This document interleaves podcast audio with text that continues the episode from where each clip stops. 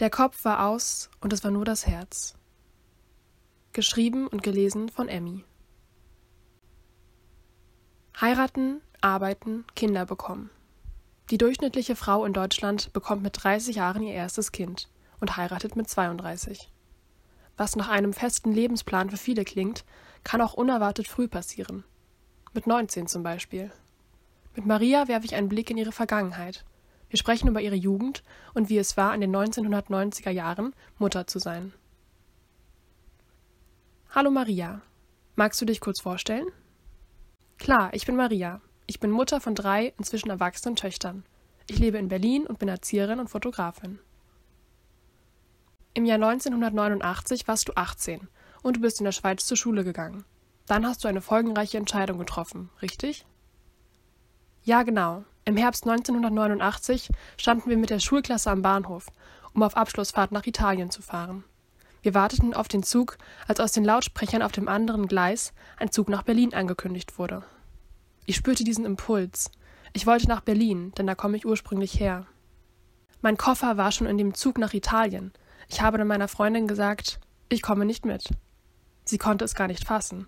Ich bin dann mit dem Geld, das ich hatte, rüber auf das andere Gleis und habe mich in den Zug nach Berlin gesetzt. Ich dachte zuerst, ich bleibe nur ein paar Wochen. Schlussendlich bin ich dann in Berlin geblieben. Hier lebe ich seitdem. Du bist also in Berlin geblieben. Hattest du einen festen Plan, was du dort machen oder wo du wohnen wolltest? Nein, ich hatte nicht wirklich einen Plan. Zuerst habe ich in der Wohnung einer Freundin gewohnt. Ich habe dann ein paar Freunde, die ich noch aus Berlin kannte, besucht und habe an einem Abend einen alten Bekannten wieder getroffen. Er war quasi meine Kindheitsliebe. Ich hatte mich damals schon in ihn verguckt.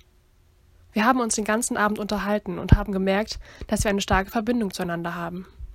Wir wurden dann ein Paar und haben uns zusammen eine Einzimmerwohnung gemietet. Nach ein paar Monaten wurde ich dann ungeplant schwanger. Erinnerst du dich an die Gedanken, die dir durch den Kopf gegangen sind, als du von der Schwangerschaft erfahren hast? Das war ja völlig ungeplant. Als ich es von der Ärztin erfahren habe, hatte ich ein Gefühl, dass ich danach nie wieder in irgendeiner Form reproduzieren konnte. Das war fast schöner als die Geburt an sich. Ich dachte wirklich, mein Herz springt mir aus der Brust. Ich fühlte mich, als würde ich keine Luft mehr bekommen, als würde ich in grelles Licht gucken, aber im positiven Sinne. Dieses Gefühl, dass da Leben in mir ist, war unfassbar. War für dich von Anfang an klar, dass du das Kind behalten möchtest? Ja, ich habe nicht eine Sekunde überlegt, ob ich das Baby behalte oder nicht. Das stand für mich außer Frage. Vielleicht war das auch eine etwas planlose Haltung. Ich habe gar nicht daran gedacht, wie mein Leben auszusehen hat oder wofür ich sorgen muss. Der Kopf war aus und es war nur das Herz. Ich bestand nur noch aus einem Gefühl, aus keinem Gedanken. Hattest du noch vor, die Schule zu beenden, oder war das ganz fern? Nein, das war auf einmal so weit weg. Irgendwann rief meine Mutter aus der Schweiz an und meinte, komm doch wieder zurück und mach die Schule fertig. Ich hatte dann auch ein Gespräch mit meinem Schuldirektor, in dem er meinte, dass er an seiner Schule keine schwangeren Schülerinnen haben möchte. Für mich war das Thema dann abgeschrieben. Ich wollte lieber in Berlin bleiben. Wie verlief deine Schwangerschaft? Tatsächlich ohne Komplikationen. Mir war weder schlecht, noch war ich müde, ich hatte keine Pickel bekommen oder Heißhungerattacken und so weiter. Es war im Grunde genommen wie ein neunmonatiges Dauerhoch, was völlig ungewöhnlich ist.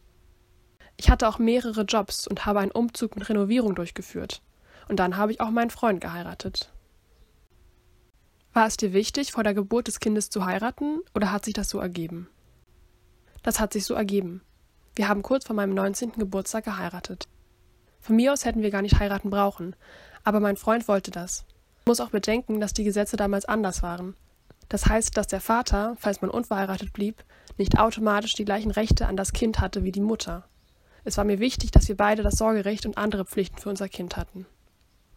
Ich war aber auch so verliebt in meinen Freund, dass ich ihn jeden Tag aufs Neue hätte heiraten können. Wie hat dein Umfeld auf deine Schwangerschaft reagiert? Hast du das direkt erzählt?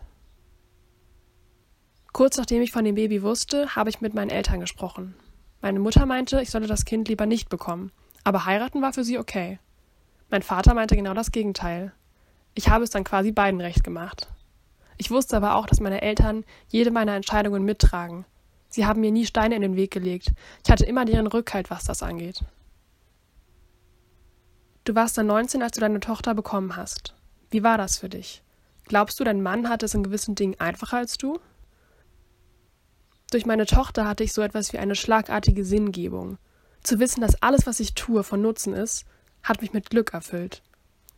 Wenn ich zurückdenke, würde ich sagen, dass es jedoch bei Männern mehr respektiert wurde, wenn sie jung Väter wurden. Dabei war es unwichtig, ob sich der Mann wirklich um das Kind kümmert. Wenn er zu dem Kind steht und nicht abhaut, galt das schon als tolle Leistung. Oder wenn mein Mann auf Partys erzählt hat, dass er Vater ist, wurde ihm anerkennend gratuliert, während ich eher kritisch beäugt wurde. Das kam immer wieder. Ich als junge Mutter spürte auch oft die Anforderung, mehr leisten zu müssen als andere, ältere Mütter. Es lastete also ein doppelter Druck auf mir. Hast du das Gefühl, dass junge Mütter es in den 1990er Jahren generell schwieriger hatten als heute? Was ich als schwierig empfunden habe, war nicht das Leben mit dem Kind, sondern die Reaktion der Gesellschaft. Ich wurde meistens für die Babysitterin meiner Tochter gehalten. Sobald ich gesagt habe, dass ich die Mutter des Kindes bin, wurde ich gleich belehrt. Ich hätte doch verhüten sollen oder ich würde dem Staat auf der Tasche liegen, waren einige der Vorwürfe, die ich zu hören bekommen habe. Ich wurde ständig mit Tipps von fremden Leuten zugeschüttet. Es wurde sich permanent eingemischt. Ich hatte oft keine Lust, mit dem Bus zu fahren, weil ich dort den Kommentaren der Menschen ausgesetzt war. Für die Gesellschaft war es nichts Normales. Es wurde unverblümt gefragt und ich musste mich ständig rechtfertigen. Ich denke, das geht manchen jungen Müttern heute immer noch so. Mittlerweile hast du drei Töchter. Glaubst du, dass dein Leben anders aussähe, wenn du keine Kinder gehabt hättest? Also ein Leben ohne Kinder kann ich mir nicht vorstellen.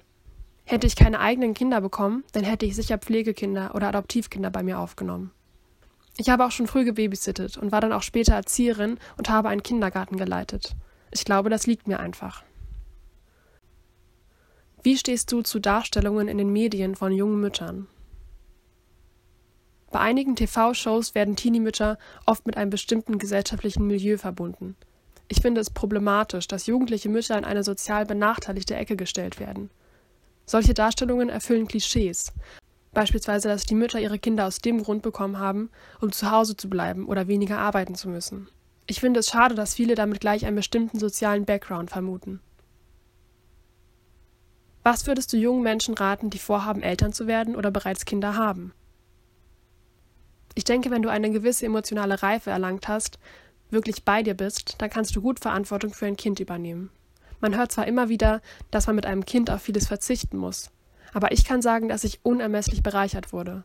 Ich habe alles intensiver erlebt. Wenn du aber noch nicht ganz bei dir bist, dann lass dir noch ein bisschen Zeit, bevor du dich so stark auf einen anderen Menschen konzentrierst. Denn ein Kind läuft nicht so nebenbei. Wenn du bereit bist, einen Großteil deiner Bedürfnisse nach hinten zu stellen, dann kannst du darüber nachdenken. Das gilt aber für jedes Alter, nicht nur für jugendliche Mütter. Für mich ist klar, Menschen beim Aufwachsen und Wachsen zuzugucken, ist das Schönste, was man haben kann. Emmy ist 19, Tagträumerin, Studentin und lebt in einem grünen Stadtteil Berlins. In ihrer Kolumne Facettenreich geht es jeden Monat um Menschen, die unsere Gesellschaft prägen und bereichern. Sie geht der Frage nach, was uns ausmacht, anders macht und was Diversität bedeuten kann.